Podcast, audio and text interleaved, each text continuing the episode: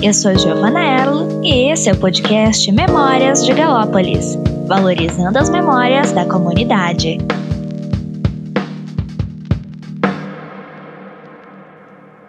Olá, sejam todos bem-vindos ao podcast Memórias de Galópolis.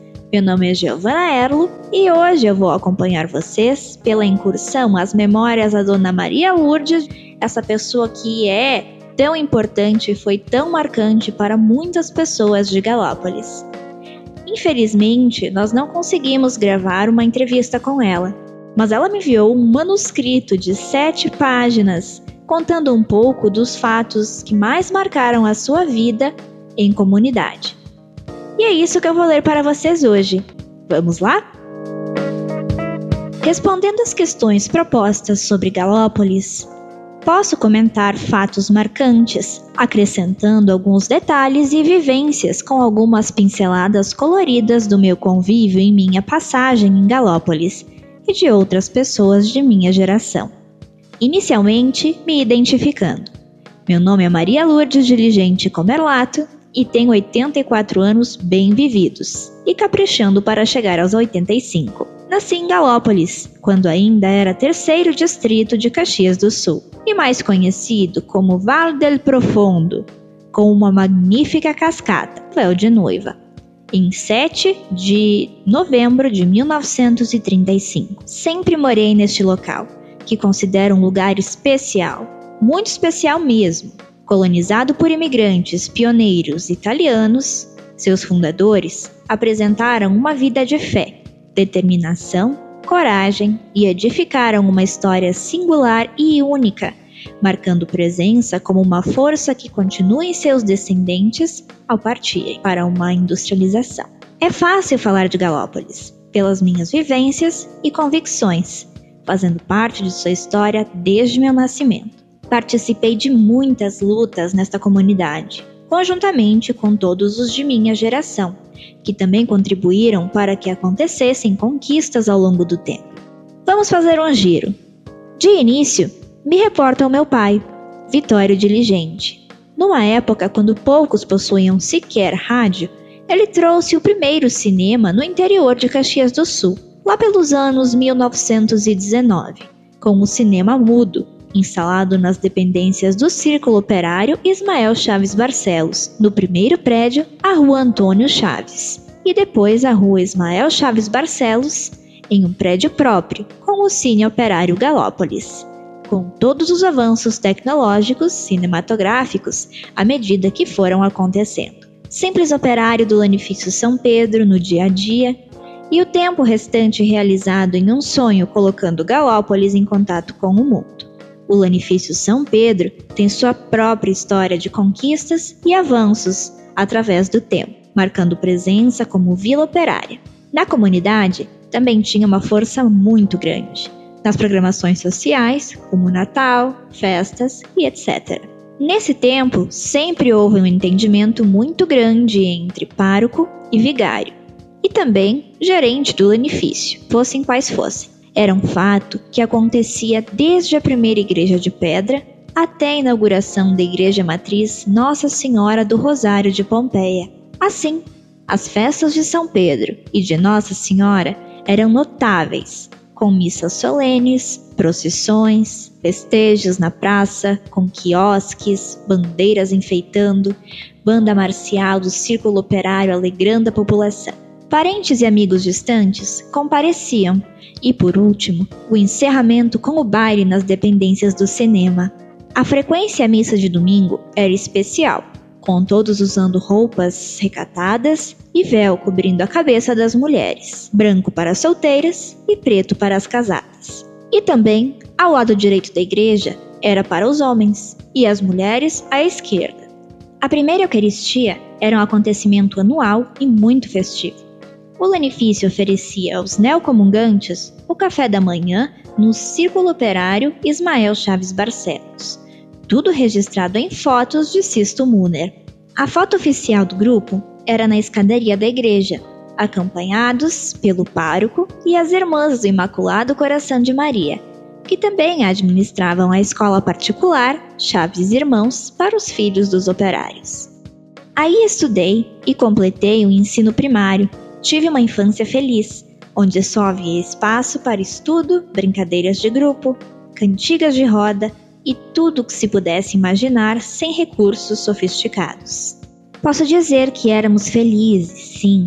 Esse tempo está registrado em detalhes na forma de memórias coletadas pela Associação Coroas de Ouro, posteriormente nos encontros mensais do grupo, relatando personagens folclóricos, brincadeiras, remédios caseiros, culinária, cinema, passeios e dedicatórias antes da sessão de propagandas, produtos e palavras que já não fazem mais parte do vocabulário, ditos, expressões e tudo que pode ser lembrado, como regras para o namoro.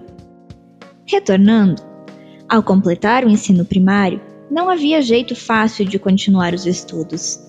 Nessa época, Galópolis não dispunha de curso ginasial que só aconteceu em 1959, após muitas lutas, com a criação do ginásio particular, com aulas noturnas. Quem conseguiu continuar os estudos foram pouquíssimos. Uma dura realidade. Não havia transporte para frequentar o ginásio que a cidade oferecia. Alguns concluintes passavam a residir com parentes ou amigos da família. Aos outros, cabia a resignação. O Lanifício dispunha de uma bolsa integral anual, com internato no Colégio Nossa Senhora do Carmo, para filhos de operários de sua escola particular, que se destacasse no final do curso. Era só para os meninos. Eu consegui seguir adiante só após dois anos, quando minha irmã, casada com Luiz Canali, passaram a residir em Erechim. Foi lá que estudei e foi também o único tempo em que fiquei afastada da vila mudanças foram acontecendo quanto ao transporte em Galópolis e passei a frequentar a quarta série e o curso normal São José em Caxias do Sul. Em Galópolis, cumpre destacar que além da atuação marcante do sindicato, Cantina de Vinhos Pranzo, Hotel Baço, Moinho, surgiram as malharias, novas casas de comércio, além do Cantinho da Amizade, padaria e praça a chegada da telefonia e correio foi festejada. Os prédios do Círculo Operário Ismael Chaves Barcelos e Lanifício, na área central, foram edificadas em alvenaria. O prédio esportivo, com canchas de bolão e bochas, além de carteado, logo cobriu suas paredes com troféus nesses esportes e abrigou também os troféus de futebol amador, e time do círculo principalmente após ter seu campo esportivo para treinamento e apresentações. Ao lado da praça, o prédio assistencial prestou serviços relevantes com médico, ambulatório, farmácia, cooperativa no piso inferior. No piso superior, destinado para creche e aprendizado em costura e bordados. Notável foi a inauguração do prédio social, perfeito em todos os seus detalhes restaurante, barbearia, salão de festas para bailes e comemorações sociais, salão de jogos, biblioteca, boate e residência para o econômico. Com o apoio da comunidade e principalmente do Lanifício São Pedro, em 1947, foi inaugurada a Igreja Matriz Nossa Senhora do Rosário de Pompeia. Foi uma inauguração solene e festiva, com autoridades religiosas e cívicas, e toda a comunidade, com toda a pompa e brilho. Jamais dá para esquecer tanta alegria, tanta beleza, especialmente à noite, quando o rosário de luzes da torre iluminam todo o vale, destacando a beleza arquitetônica do prédio. Após a conclusão do curso médio, prestei concurso para ingressar no magistério estadual. Minha designação foi o Grupo Escolar Paraná e onde exercia a docência e a direção num total de 33 anos. Sempre foi uma jornada de muita aprendizagem e amor. Com a reforma do ensino pela Lei 5.691 de 1971, a escola ampliou as séries e assumiu os alunos de toda a região, como escola da área. Foi difícil, mas foi possível, graças ao apoio e força de autoridades da vila pais, professores, direção, alunos e de toda a comunidade. Em 1977, trocou de denominação para Escola Estadual de Primeiro Grau Ismael Chaves Barcelos. Lembrando que a união faz a força, a Associação de Moradores de Galópolis surgiu para expressar a voz do povo, sendo sua primeira conquista a Unidade Básica de Saúde. Muito se ganhou, muito se perdeu, muito se transformou mas a marca indelével deixada pelos pioneiros ainda está presente. Aí está o Instituto Hércules Galó, com suas lembranças, prestando homenagem com o Museu de Território. O móvel centenário da pianola dos tempos de cinema mudo é um lembrete de uma época de tradição e respeito pelas raízes de Galópolis. Meu apelo para as novas gerações é para que respeitem e cultivem este legado porque representam a alma de Galópolis. Maria Lourdes Diligente Comerlato. Muito obrigada pela sua participação, Dona Lourdes Diligente. Eu tenho certeza que todas as pessoas que já conviveram com a senhora e que ainda convivem podem perceber toda a delicadeza e dedicação que a senhora colocou ao longo de sua trajetória em Galópolis que mais uma vez foram traduzidas por meio das palavras que a senhora usa com tanta maestria. Mais uma vez, muito obrigada pela participação.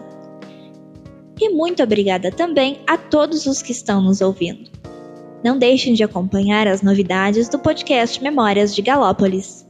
Por hoje, eu fico por aqui. Até mais! Tchau!